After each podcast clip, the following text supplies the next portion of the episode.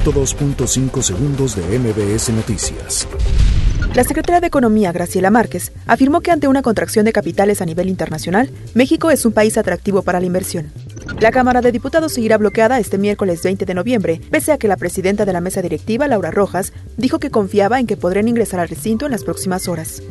La Asociación de Gobernadores de Acción Nacional respondió al coordinador de los senadores de Morena, Ricardo Monreal, que está ignorando lo evidente en la elección de Rosario Piedra como la titular de la Comisión Nacional de Derechos Humanos.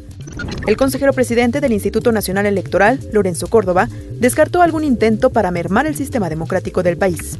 Los relatores especiales para la libertad de expresión de las Naciones Unidas expresan su preocupación con respecto a la lentitud en la investigación del asesinato del periodista mexicano Javier Valdés.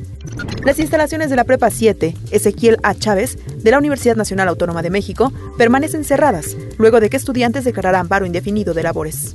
El Servicio Sismológico Nacional registró un sismo de 4.9 grados de magnitud con epicentro a 164 kilómetros al suroeste de Ciudad Hidalgo, Chiapas.